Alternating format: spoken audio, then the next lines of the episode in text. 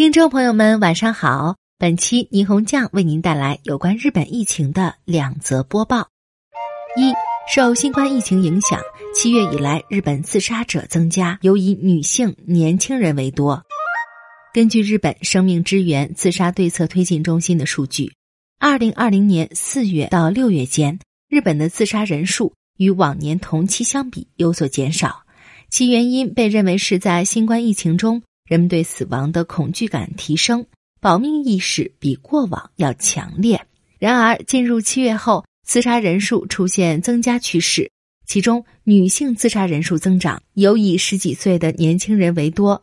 新冠疫情带来了经济问题及家暴的严重化，加上著名艺人自杀等报道等，这些都被认为是自杀人数增加的诱因。二，新冠确诊者持续增加。入冬后，通风换气不可松懈。日本政府召开的新型冠状病毒防控小组会议指出，入冬后通风换气比较困难的严寒地区，该如何做好防控是有待解决的一大问题。经济再生大臣西村康人表示，为了抵御寒冷，冬季人们将更多的在密闭不透风的地方活动，因此通风不好的地方。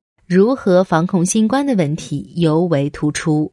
针对目前日本全国的确诊人数，有关专家在小组会议上分析称，北海道与东北地区发生了群聚感染，十月以后感染者一直在持续增加，而且不只是大城市的闹市出现群聚感染，在职场或聚餐中传染的现象也在增加。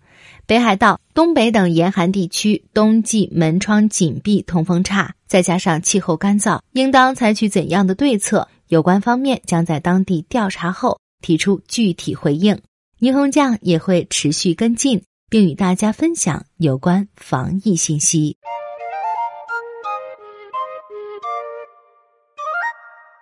更多信息请看日本网三 w 点一胖点 com。